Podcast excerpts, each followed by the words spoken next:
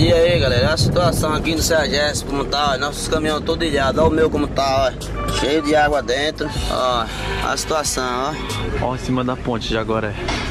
Como é que tá? Ó a marginal. Não dá nem pra olhar a marginal. Transbordou. Tô passando na água aqui, ó, pra poder ir embora, porque não dá. Antonello tá cheia, Furnas tá cheia, tá tudo cheio. Olha isso, as pessoas passando na água, porque não dá pra ir pro trabalho. Nossa! Sai daí, homem! Meu Deus! Meu Deus!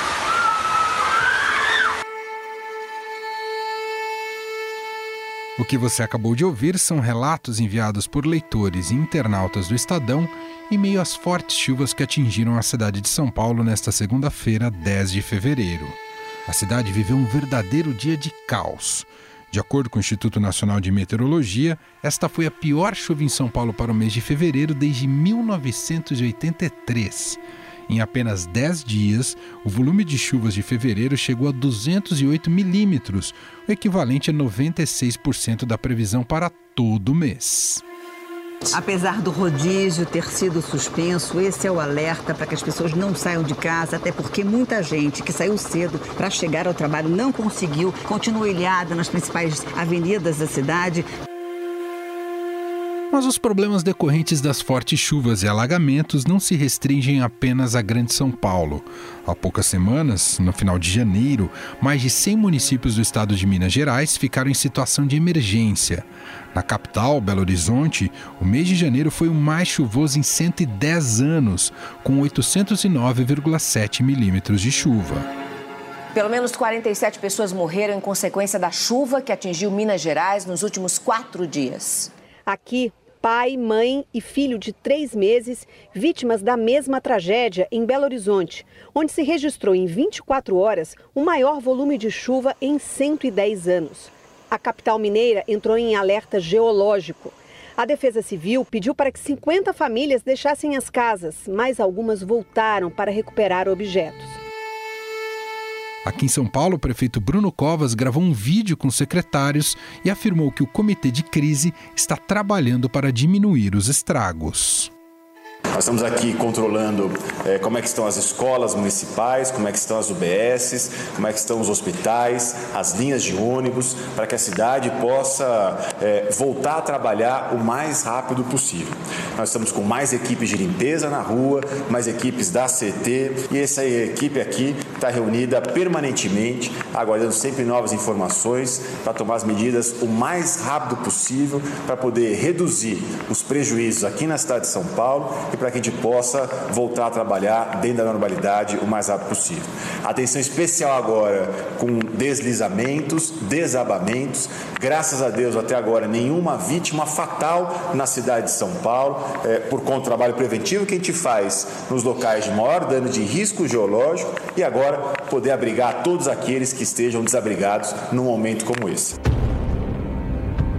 O desafio de encarar centenas e centenas de alagamentos também se estendeu aos jornalistas aqui do Grupo Estado. Uma primeira missão, quase sempre frustrada, era chegar ao local de trabalho.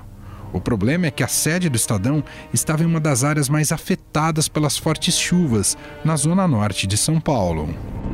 Meu nome é Juliana Pio, sou jornalista. Eu fiquei quase 10 horas presa no engarrafamento nessa segunda-feira. A forte chuva que atinge São Paulo também tem efeitos aqui no Estadão. Eu fui um dos poucos que conseguiu chegar depois de quatro horas no trânsito. Muita gente não conseguiu chegar para trabalhar. Essa é a situação aqui no momento.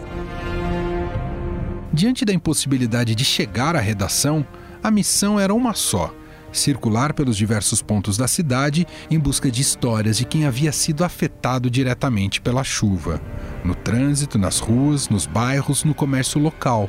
Ao visitar um grande terminal da cidade, Gilberto Amêndola, por exemplo, ficou impressionado com o relato de quem não conseguia convencer o patrão de que era impossível chegar ao posto de trabalho. Mas o que mais me chamou a atenção é o tanto de histórias de pessoas que estavam indo para os seus trabalhos, grupos inteiros de atendentes de telemarketing, pessoas que trabalham em empresas e que estavam aqui é, conversando e explicando para os seus supervisores ou chefes a impossibilidade de chegar nos seus trabalhos. Agora, o que eu vi o que é muito triste é que a maioria é, não encontrava do outro lado, por parte dos seus supervisores, é, compreensão. Muita gente está aqui até agora porque, se não ficar disponível ou não tentar chegar no trabalho, vai perder o seu dia de trabalho. Então eu vi e flagrei aqui um diálogo de um rapaz que explicava para o supervisor e dizia o seguinte: se a água estivesse até o meu tornozelo, eu iria para o trabalho, mas ela está passando a minha cintura, eu não consigo chegar. Então tem muita gente aqui com medo de ser descontado do ponto, enfim, é uma incompreensão assustadora, mesmo tendo em vista o dia que a cidade de São Paulo teve. Pela alta frequência de pessoas, os terminais conjugam os mais diversos dramas de quem tinha planos, mas logo precisou encarar a angústia de uma metrópole sem qualquer escoamento, seja de água ou veículos, como relata pra gente a repórter Paula Félix.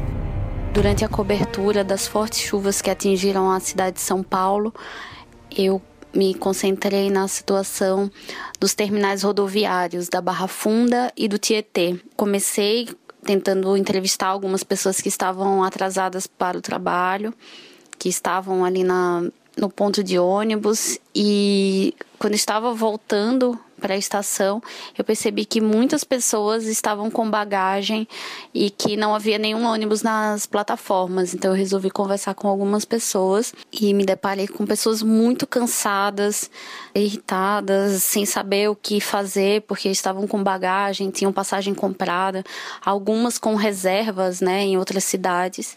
O que me surpreendeu é que tinha muita gente com criança, muitas famílias.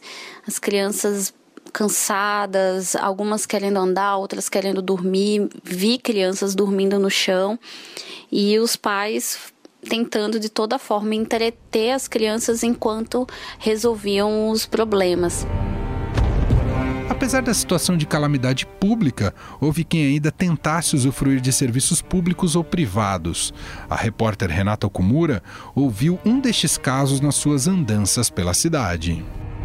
O analista de suporte Alessandro Luz, de 32 anos, também conversou com a reportagem. Ele disse que trabalha à noite na região da Lapa, na Zona Oeste. Ele veio ao banco, mas não conseguiu ser atendido. Ele disse que o banco não abriu porque não havia segurança suficientes para abrir o banco. Pelo menos quatro agências relataram a mesma situação na região. Já na Avenida Paulista, região central, estabelecimentos não abriram em razão da falta de energia. A avenida também praticamente vazia por volta das 14 horas. E muitos relataram que até parecia um feriado no início da tarde, mas pela manhã a sensação dos passageiros era mesmo de greve de ônibus, porque muitos coletivos estavam parados, desligados em terminais e viadutos da capital paulista. Enquanto as marginais e o entorno delas geravam filas quilométricas de carros e impediam a mobilidade de milhares de pessoas, outras regiões viviam um dia atípico para uma segunda-feira, como conta a repórter Priscila Mengue. Eu acompanhei um pouco o impacto das chuvas na região central de São Paulo, é, no entorno da Bela Vista, da República e da Sé, até a região do Parque Dom Pedro. Nas ruas, o movimento era bem abaixo do normal, lembrava um pouco um sábado, um domingo. Tinha muito menos carro, tinha menos barulho, menos gente andando na rua, alguns comércios fechados. E também, quando estava aberto o comércio, geralmente com menos funcionários trabalhando, porque vários não conseguiram chegar ou ainda estavam a caminho, e também com pouco cliente, né? Uh, tirando algumas padarias e tudo mais que ainda tinha uma procura razoável, justamente do pessoal que levou mais tempo que o normal, mas no caso de lojas, por exemplo, o movimento era bastante baixo, inclusive na região da 25 de março, que pela época do ano deveria estar muito cheia, porque tem uma procura muito grande, né, por causa do carnaval, e o movimento estava extremamente tranquilo. Às vezes tinha mais movimento de vendedor de guarda-chuva do que de pedestre, de comerciante de pessoas que estavam querendo comprar alguma coisa. Foi um, um, uma segunda-feira de fim de semana no centro de São Paulo. O grande acúmulo né, de problemas mais evidentes foram mesmo uh, em outras zonas da cidade.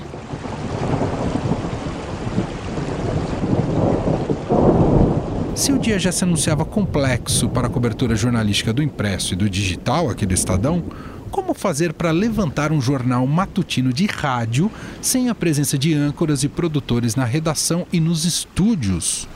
Eu conversei um pouco sobre esse assunto com a equipe do Jornal Eldorado, da Rádio Eldorado, emissora do Grupo Estado aqui na região metropolitana de São Paulo. Enquanto buscavam atalhos nas vias da cidade, Raíssen Abac, Carolina Ercolim e Bárbara Guerra dividiam suas aventuras com o ouvinte paulistano diretamente dos pontos de alagamento.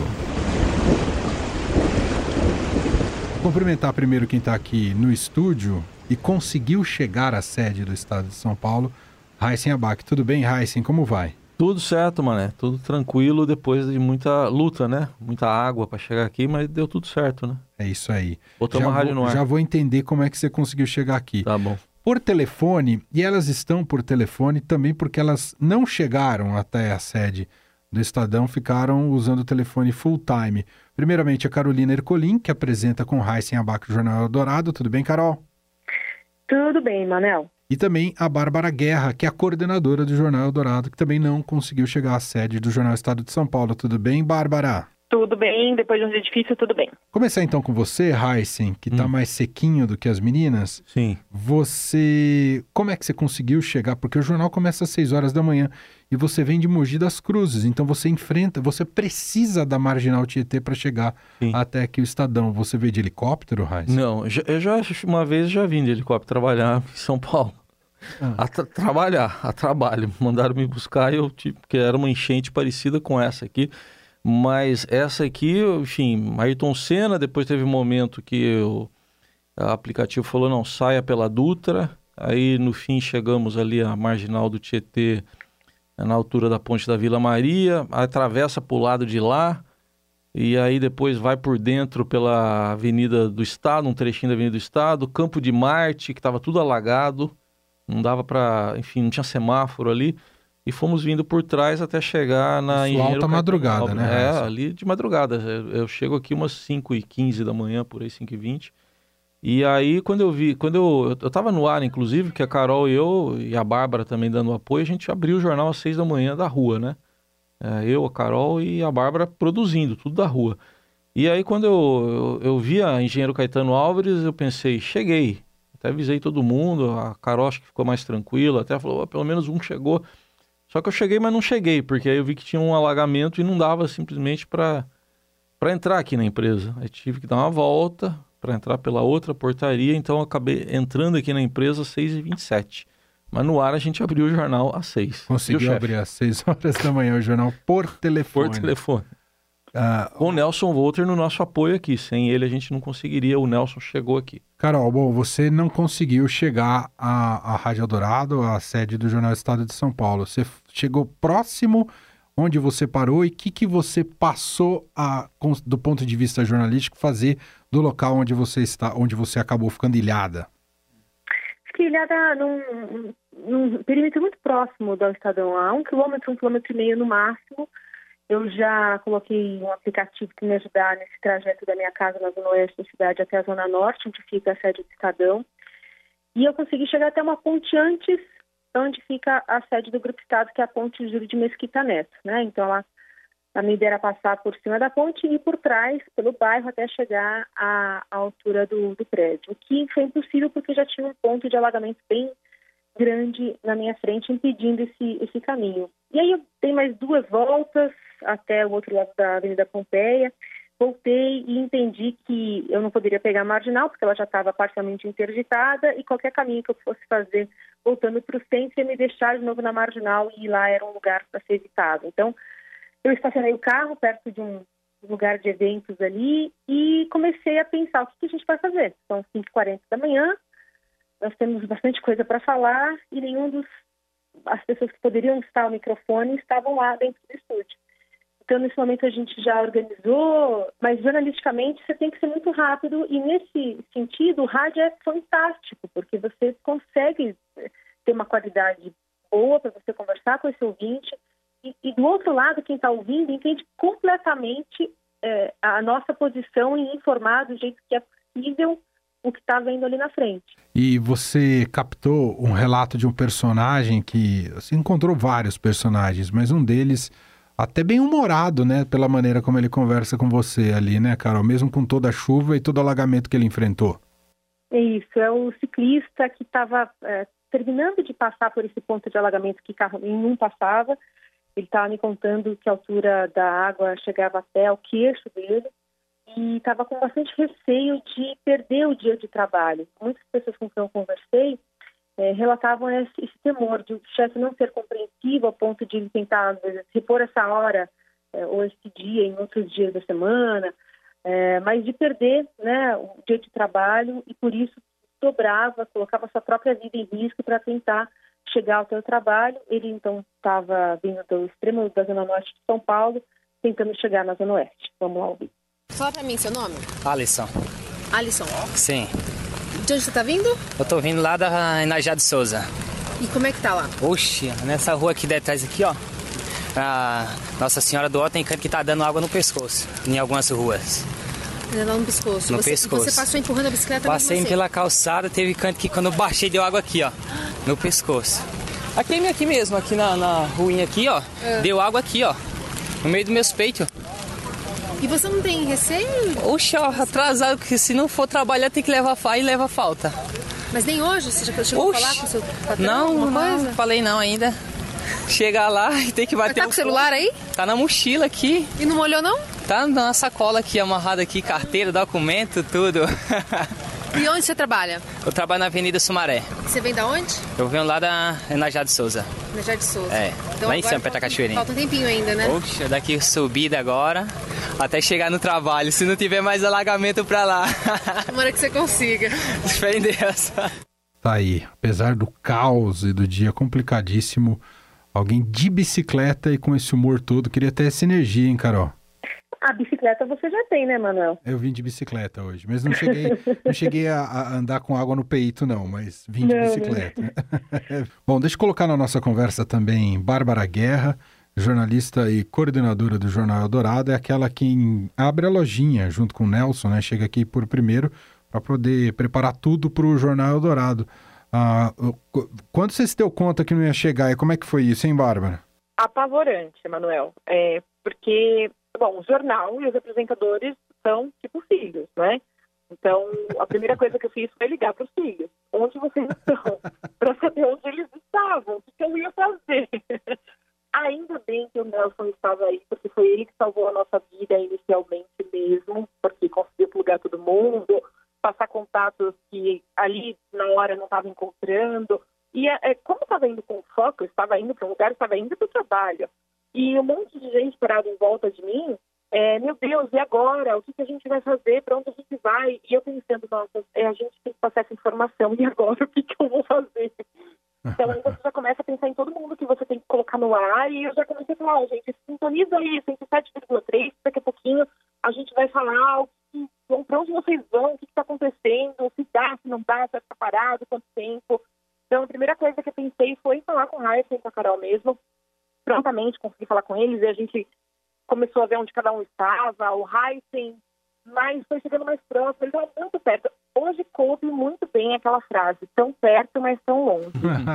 Porque eu estava a dois quilômetros da, da, do Grupo Estado, a Carol estava menos do que isso, a gente passando print no aplicativo para ver a distância que a gente estava e era muito próximo, mas impossível de chegar. Então, hoje coube muito bem. Eu acredito que a gente tenha conseguido fazer um, um, um excelente trabalho aí, passando informação. Você chegou também para ajudar, né, para dar esse help aí na redação, mas eu acho que o desafio que foi colocado aqui, a, a, o, o, tempo colocou para a gente, a gente conseguiu cumprir tudo aí com, com excelência.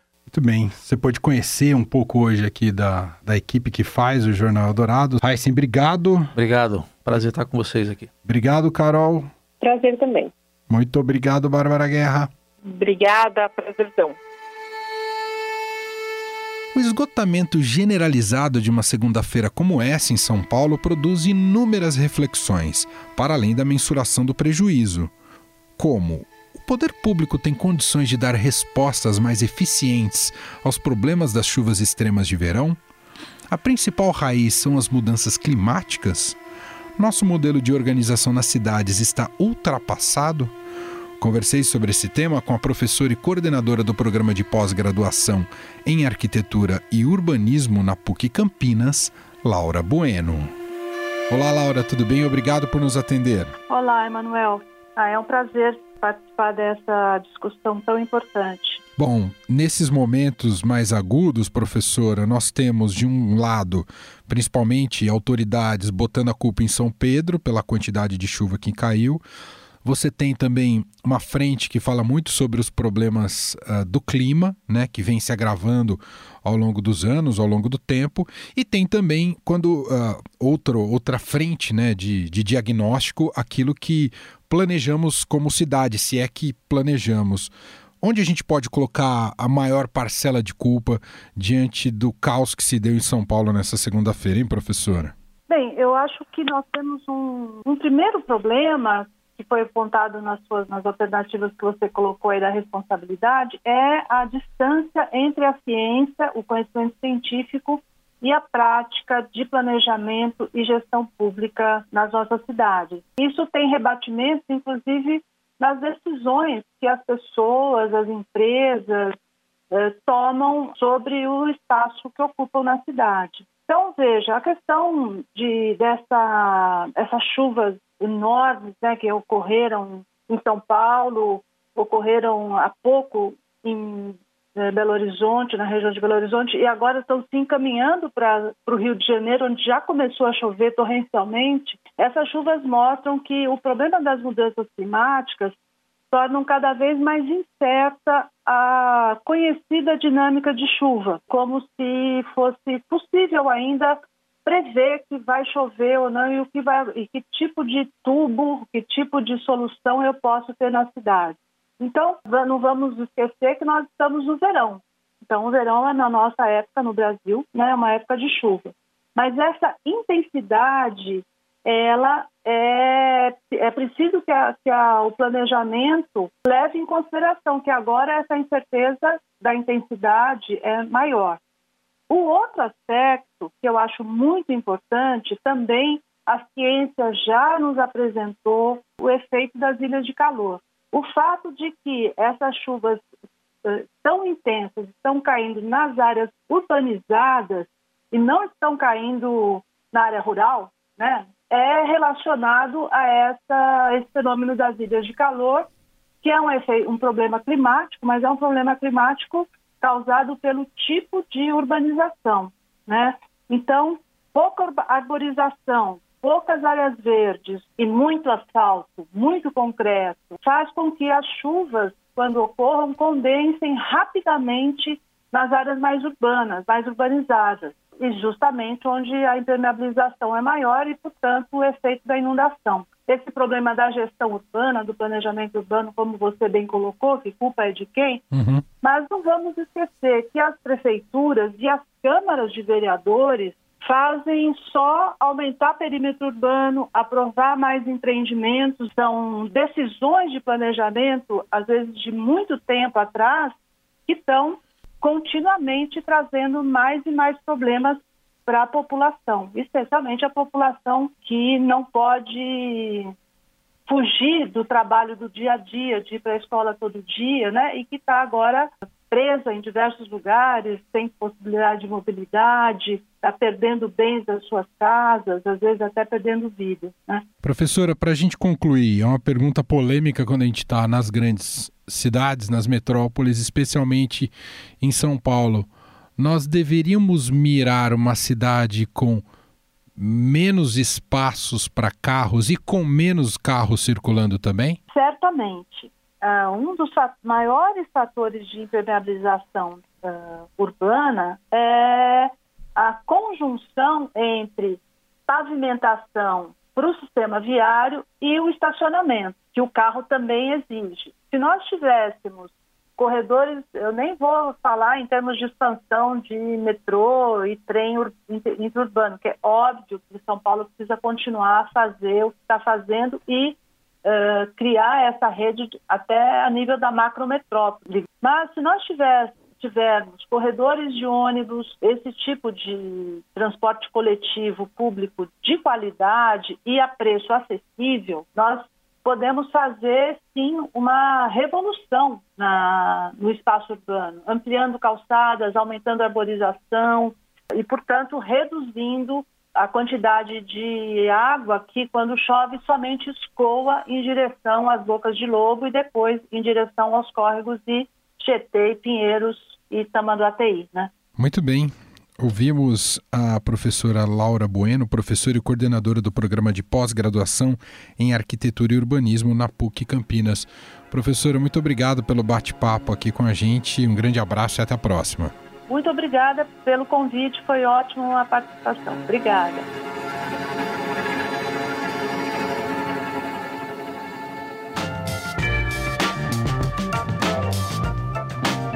Estadão Notícias desta terça-feira vai ficando por aqui. Contou com a apresentação minha, Emanuel Bonfim, produção de Bárbara Rubira e montagem de Nelson Volter. O diretor de jornalismo do Grupo Estado é João Fábio Caminoto. Para mandar seu comentário, sugestão, o e-mail é podcast@estadão.com. Um abraço para você e até mais. Estadão Notícias.